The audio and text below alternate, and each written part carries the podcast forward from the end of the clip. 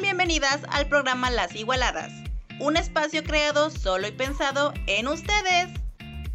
Adéntrense en este espacio donde abordaremos temas del interés femenino, belleza, salud, expertos en la materia, así como un vistazo a las figuras femeninas tanto del pasado como de la actualidad. Estamos aquí para consentirlas y escucharlas. Comenzamos en unos segundos. Pónganse cómodas y déjenos la diversión para ustedes. Hola nuestros queridos oyentes. Mi nombre es Ileana de Las Igualadas y es un gusto volver a estar con ustedes esta semana. Supongo que la mayoría de nosotros seguimos asustados por todo el tema del terremoto, que se nos fue la luz y ese tipo de cosas, pero yo espero que de todo corazón que estén bien en sus casas y que no les haya pasado nada. La cosa es que pues yo digo que hay que seguirnos cuidando porque la verdad esta semana estuvo muy agitada, pasaron muchas cosas en mi caso, pues incluso cancelaron mi serie favorita y ay no, la verdad eso me pone un poco triste. Pero bueno, espero que también estén, sigan en sus clases, que no hayan faltado ninguna clase y que por supuesto se sigan cuidando del COVID. Así que, bueno, esta semana vamos a iniciar el programa con la canción Oh My Girl. Espero que les guste.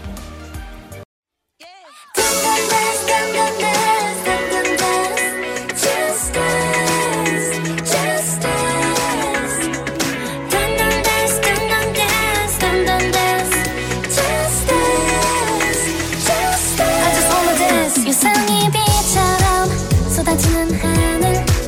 그 아래 너와 함께 춤추고 싶어. 색색의 옷들과 예쁜 액세서리. 흐르는 저 음악이 내 맘을 설레게 하지. I feel the disco rhythm in my body.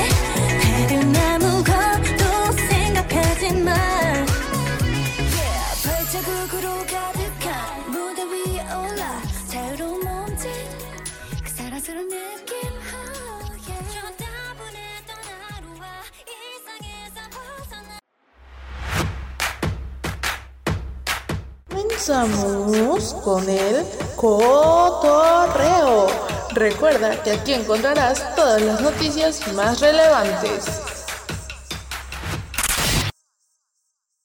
Chicos, bienvenidos una vez más a su programa Las Igualadas y en esta ocasión, esta semana traemos de invitadas a tres mujeres que realmente yo admiro son compañeras y son, bueno, son creadoras también de lo que viene siendo Red de Arte Mujeres. Y bueno, ellas les van a platicar un poquito, yo se las presento.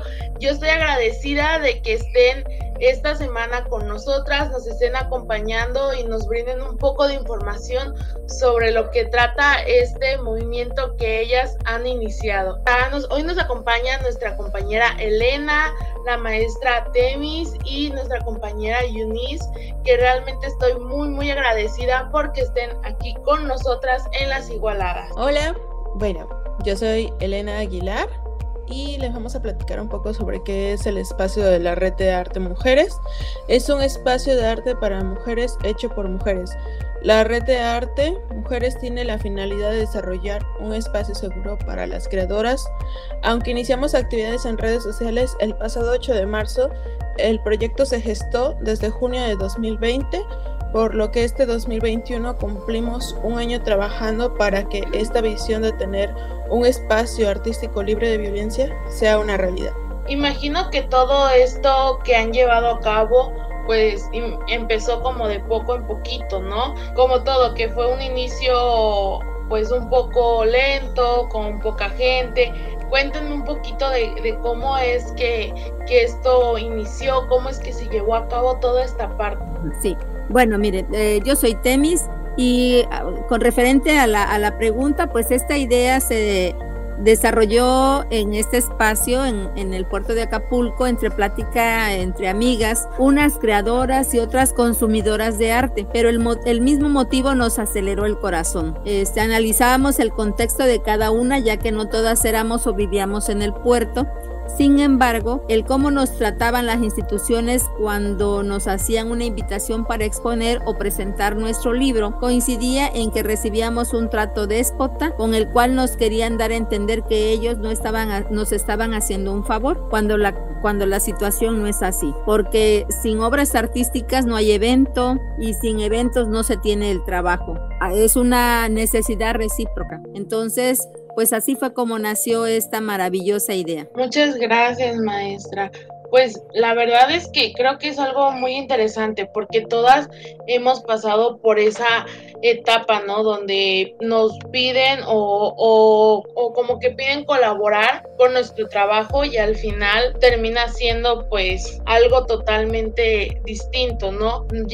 Llegamos a tener un trato que realmente no esperamos. La verdad es que, es que sí, nos, nos gustaría platicar un poquito más, compañera Eunice, sobre todo esto, cómo, cómo es que han ido avanzando. Sí, por supuesto. Bueno, eh, la primera acción que hicimos fue en abril de 2020. Invitamos a todas las mujeres creadoras que conociéramos y ellas a su vez invitar a otras así juntas las conocidas y desconocidas, colaboramos con la visión de hacer una exposición en el Zócalo del puerto.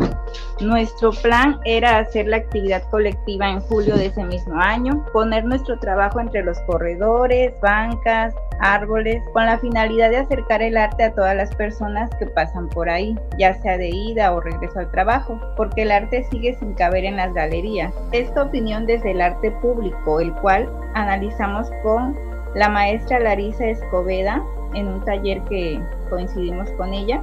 Esta fue nuestra primera intención porque la pandemia parecía ser algo muy simple, sin embargo, bueno, mmm, no fue posible ya que se extendió por más de un año. Después de esto, Paola Eguiluz, quien también fue nuestra tutora eh, y quien es parte y fundadora del proyecto Marejada, nos hizo la invitación a su espacio para exponer en sus redes sociales, ya que esas eran las únicas condiciones por la situación sanitaria.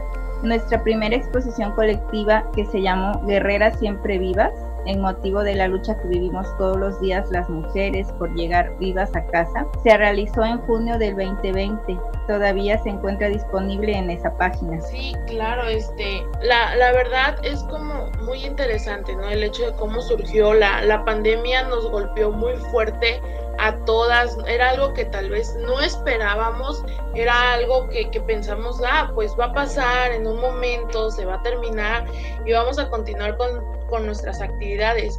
Aquí lo importante es que ustedes como compañeras, como creadoras de esto, no se rindieron y buscaron la manera de, de sobresalir, de llevar más allá todo lo que pues viene siendo eh, este, esta red, ¿no? Esta red de arte, porque, o sea, para mí el arte es una de, la, de las partes fundamentales y creo que mis radioescuchas que ya llevamos, este, que ya estamos en la segunda temporada, lo saben, el arte y la cultura es algo que se debe de ilustrar completamente y el simple hecho de que a veces no se le tome la importancia a las mujeres y que haya un espacio libre y seguro para nosotras las creadoras, la verdad para mí se me hace demasiado eh, importante.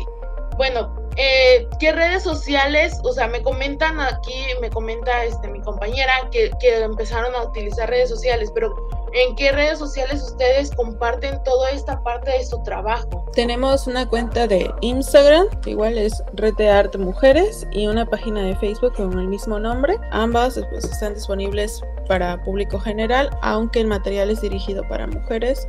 Nuestro público principal son las mujeres con las que hemos estado trabajando. Los temas que trabajamos o que publicamos externamente a la producción son los avances en derechos humanos y la cultura, pero enfocado en el trabajo de las mujeres. También nos sumamos a unos protocolos de seguridad para prevenir la discriminación. No publicamos alusiones religiosas, lenguaje sexista, clasista, racista, machista, misógino, nada que promueva algún tipo de discriminación o violente los derechos de otras personas o seres vivos. Este año, en el mes de abril, iniciamos con el ciclo de exposiciones, las cuales tienen la finalidad de estimular la producción artística de las mujeres. Por ello, pedimos que sean obras nuevas. El acompañamiento es de tres meses, culminando con la o las obras que desarrollan las compañeras entre talleres, charlas, lecturas y material audiovisual sobre el tema de esa ocasión. Bueno, ahorita ya tenemos una exposición publicada que fue la primera exposición con material propio que se hizo dentro de estos ciclos. El tema en, de ese periodo de abril a junio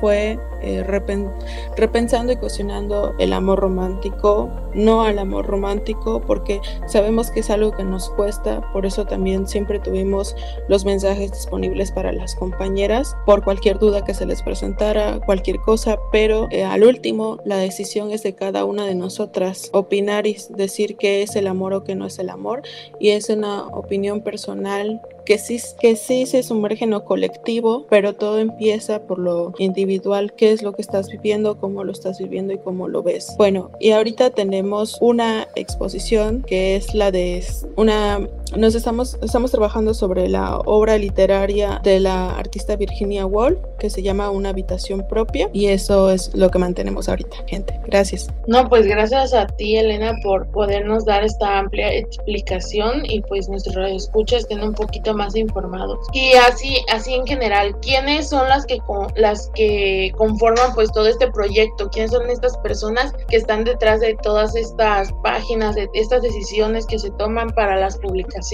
Eh, ¿Quiénes son los que están aquí? Sí, bueno, mira, este, la red de arte mujeres está conformada por mujeres, esa es la primera, ¿no? Y algunas trabajan todo el tiempo en artes, otras en sus tiempos libres, pero al final, pues todas somos parte del espacio, sabemos que no, no se tiene que cumplir con ningún canon y todas son bienvenidas las compañeras, las compañeras creadoras. Eh, también quisiera comentar que Además, abundando un poco en las exposiciones, eh, tuvimos el, el, año pasado este, una eh, que se llamó Guerreras Siempre Vivas, una, la primera exposición colectiva. Eh, esto fue con motivo de la lucha que vivimos todos los días las mujeres por llegar vivas a casa. Y también se, en octubre del año pasado, otra exposición de la misma forma virtual, la que se llamó Existo Resisto, por el aumento de feminicidios durante la cuarentena por la pandemia. Sí, en, esta, en esta cuarentena eh, al principio nos dimos cuenta que había un este un cambio radical no en todo en todo esto y que no se le estaba poniendo la importancia a las llamadas que se estaban haciendo a los números de emergencia por violencia familiar yo les agradezco muchísimo que, que, que ustedes estén en este programa, que nos hayan acompañado. No sé si gustan aportar un poquito más antes de despedirnos. Bueno, eh, sí me gustaría comentar para todas las que nos están escuchando, para todas las amigas y no conocidas, pero que bueno, somos mujeres y estamos este, por ese motivo al pendiente de, de tu programa. Este, las queremos invitar para que escriban hasta que se les acabe el papel, hasta que se les acabe la tinta, que escribamos la historia de la abuela, de la mamá, de nosotras mismas, que recuperemos la memoria que nos han intentado nublar. Es importante el testimonio que quede plasmado en, en, en un texto. Eso es lo que quisiera comentar. Muchísimas gracias, maestra. La verdad, nuevamente, yo estoy agradecida de que me hayan aceptado esta entrevista, de que se hayan tomado este pequeño tiempo para poder compartirnos un poco de su historia y poder compartir pues esta, esta red de artes, que nos hayan platicado un poquito sobre todo esto. Espero que en un futuro podamos otra vez estar juntas, podamos otra vez colaborar, ahora sí ya en presenciales, porque quiero recordarles, este radio escuchas, que pues esta es una videollamada. Recuerden que ahorita estamos a la distancia y tenemos que seguirnos cuidando. Yo la verdad me despido en esta sección El Cotorreo. Eh, mi nombre es Naja Bitzel y estoy muy agradecida por habernos acompañado estas grandes mujeres que realmente pues muchísimas gracias. No sé si gusten decir algo al final. Muchas gracias por la invitación. Me gustaría que Elena también comentara algo porque ella ha sido una parte muy importante y fundamental para que se cree esta red de arte mujeres. Gracias a las dos compañeras. Eh, ahorita no puedo estar nuestra compañera Edith, pero bueno, gracias por acompañarnos a Unirse Temis. Eh, gracias por la invitación, a Javi, por este espacio. Nada más nos queda pendiente una exposición a finales de este mes de septiembre. Precisamente lo que mencionamos hace unos momentos sobre la exposición donde se está analizando la obra literaria Una habitación propia. Sería todo. Gracias. Muchísimas gracias a ustedes. Y bueno, Radio Escuchas, yo me despido y los dejo con la siguiente sección. Hasta la próxima. Porque tú nos importas. Porque nos importa tu bienestar. A continuación, la sección de salud.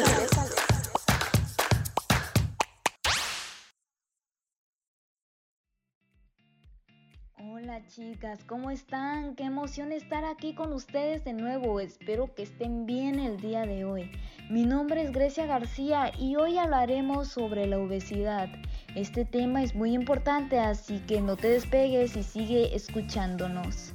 Pero primero, ¿qué es la obesidad? Bien, la obesidad es una enfermedad compleja que consiste en tener una cantidad excesiva de grasa corporal.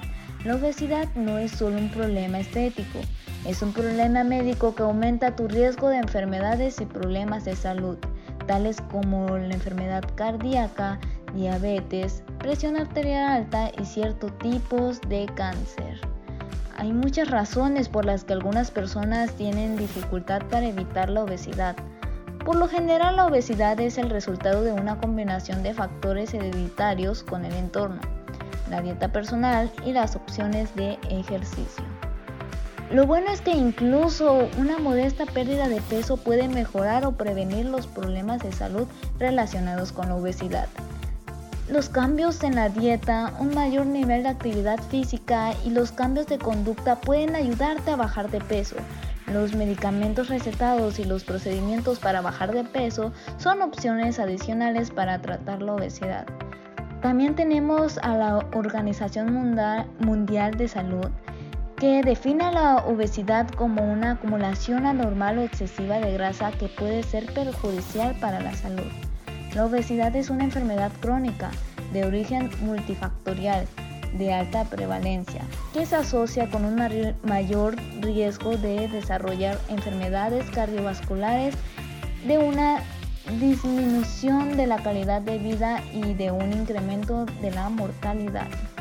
Algunas de las causas más comunes que te llevan a la obesidad son 1. Mala alimentación. Una mala alimentación genera un aumento en el peso. 2. Factores emocionales. Algunas personas comen más de lo acostumbrado cuando están aburridas, enojadas o estresadas. 3. Falta de ejercicio. Evita que el cuerpo queme las calorías consumidas en alimentos y bebidas. 4. Medicinas. Ciertas medicinas pueden provocar aumento de peso. 5. Hábito de fumar. Algunas personas aumentan de peso cuando dejan de fumar. Una razón de que esto suceda es que los alimentos a menudo saben o huelen mejor. 6.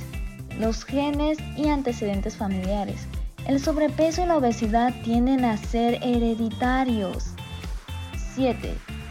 Afecciones o problemas de salud. Algunos problemas hormonales pueden causar sobrepeso y obesidad. Y por último, 8. Edad. A medida que envejeces tienes a perder masa corporal, especialmente si haces menos ejercicio. La pérdida de masa muscular puede disminuir la velocidad en la que el cuerpo quema calorías. Así que chicas, espero que les quede claro qué es lo que te lleva a la obesidad para que se me cuiden y recuerden que el peso no mide riesgos, la grasa corporal sí. Es importante conocer la composición corporal para definir objetivos y no solo basarse en el peso total.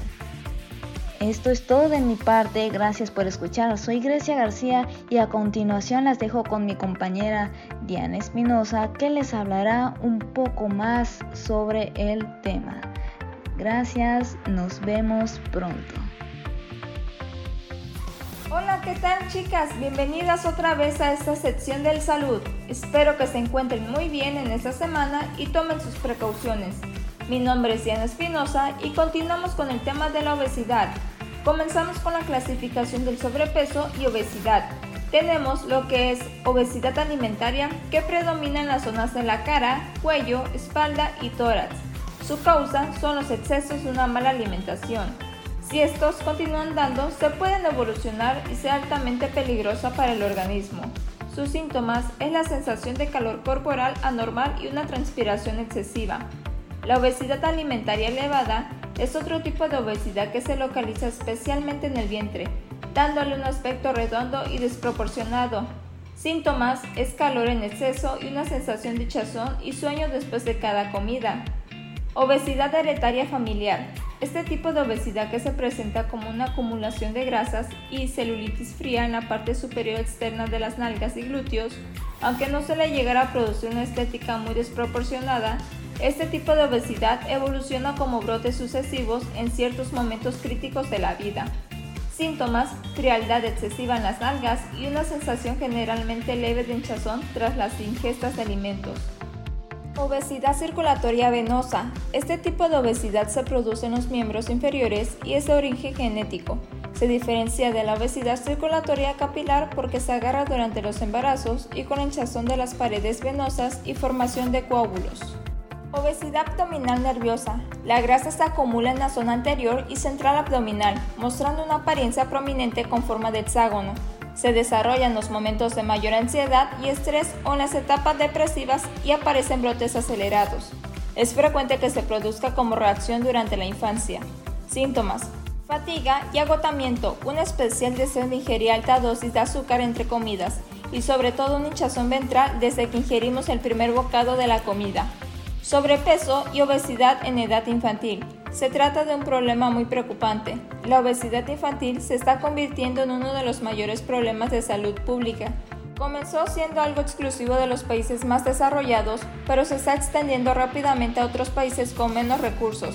Los niños con sobrepeso tienden a ser obesos en la edad adulta y tienen muchas más posibilidades de padecer enfermedades como la diabetes y enfermedades cardiovasculares. Puntos claves es prevenir el sobrepeso y la obesidad es algo realmente sencillo. Basta conseguir una alimentación equilibrada y realizar ejercicio físico con regularidad. Algunas recomendaciones son limitar el consumo de alimentos que sean ricos en azúcares y grasas. Puedes comprobarlo mirando la etiqueta de los productos que comes. Por ejemplo, algunos cereales son ricos con fibra, pero también en azúcar. Comer varias veces al día fruta y verdura, así como cereales integrales y frutos secos. Realizar actividad física frecuente, unos 60 minutos por día para los jóvenes y 150 minutos semanales para los adultos. En el caso de que haya un alto grado de obesidad, se recomienda comenzar por caminar 30 minutos al día a paso ligero. Deja de fumar. Fumar está asociado con muchas enfermedades, pero también con el aumento de peso a largo plazo será muy beneficioso para la salud. Es importante no obsesionarse, pero te puede ayudar a controlar el peso regularmente una vez por semana es suficiente pesarse. Antes de tomar cualquier medida es conveniente consultar al médico o a un nutricionista para asesorarte. Espero que les haya gustado este gran tema. Cuídense mucho y recuerden que esto es un podcast realizado por estudiantes de la Universidad Hipócrates de Acapulco en la licenciatura de Comunicación y Publicidad. Mi nombre es Diana Espinosa y nos vemos en la siguiente. Cuídense mucho con ustedes la más importante, la mejor, la más relevante, la igualada de la semana. Sean todas bienvenidas a nuestra sección La Igualada Estrella. En esta ocasión les traigo a la faraona más conocida. Así es, hablo de Cleopatra o Cleopatra VII, cuyo nombre significa gloria de su padre. Nació en el invierno del 69 al 68 a.C. en Alejandría. Fue hija de Ptolomeo XII y de Cleopatra VI, aunque también hay fuentes que aseguran que su madre fue una egipcia de clase alta. Cleopatra subió al trono de Egipto con 18 años en el 51 a.C. La joven faraona fue muy popular entre sus súbditos egipcios gracias a su cultura y atractivo personal. Aunque popularmente se habla de una impresionante belleza física, su atractivo radica más en su intelecto, una presencia cuidada y, modales seductores. No hay ningún documento que acredite que Cleopatra se casara con su hermano. De hecho, muchos son los que piensan que la reina egipcia y Ptolomeo XIII tuvieron varios enfrentamientos y que no contrajeron matrimonio. Durante sus años de reinado, Cleopatra tuvo que hacer enfrente a los problemas por los que pasaba su pueblo, desde hambrunas hasta sequías, pasando por crisis políticas. Además, heredó una importante deuda de su padre con Roma. Sin embargo, la peor crisis a la que se enfrentó fue a la lucha de poder con su hermano Ptolomeo XIII este conservaba muchos aliados influyentes y estalló una guerra entre los dos bandos. En el 50 a.C., Ptolomeo XIII parece que destronó a Cleopatra. Esta quiso aliarse con su hermano Ptolomeo XIV, pero no lo consiguió. Ptolomeo XIII la aventajó y comenzó a firmar documentos como rey en el 49 a.C. Mientras se, mientras se desarrollaba el conflicto de los hermanos, el político romano Pompeyo desterró en Grecia una plena guerra civil romana. Pidió ayuda militar, tanto Cleopatra como Ptolomeo XIII aceptaron darle la ayuda. Se cree que después de este gesto, Pompeyo nombró a Ptolomeo XIII único gobernador de Egipto, pero no hay documentos que lo afirmen. En cualquier caso, Cleopatra abandonó Alejandría. Poco más se conoce acerca de los primeros años de vida de Cleopatra. Su figura está irremediablemente ligada a los últimos años de la historia de Egipto, un periodo que supuso la decadencia de una larga estirpe, la de los Ptolomeos. Fue la última gobernante de la, de la dinastía ptolomeica de Egipto y la más joven reina. También fue diplomática, comandante naval, lingüística y escritora de tratos médicos. La figura de Cleopatra todavía despierta la curiosidad hoy en día. Su vida y la de sus amores han sido y seguirán siendo inspiración para toda clase de obras, libros, pinturas, culturas, cómics y películas.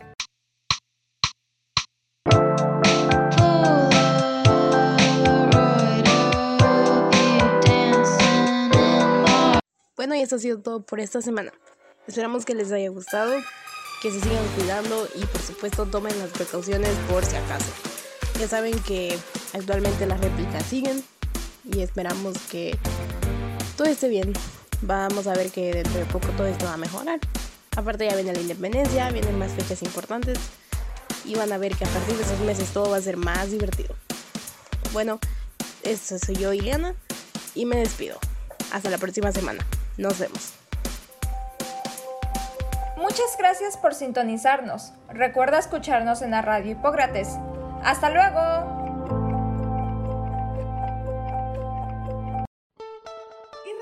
Las Igualadas es un programa realizado por alumnos de la universidad y puedes sintonizarnos todos los jueves de 1 a 2 de la tarde solo por Radio Hipócrates.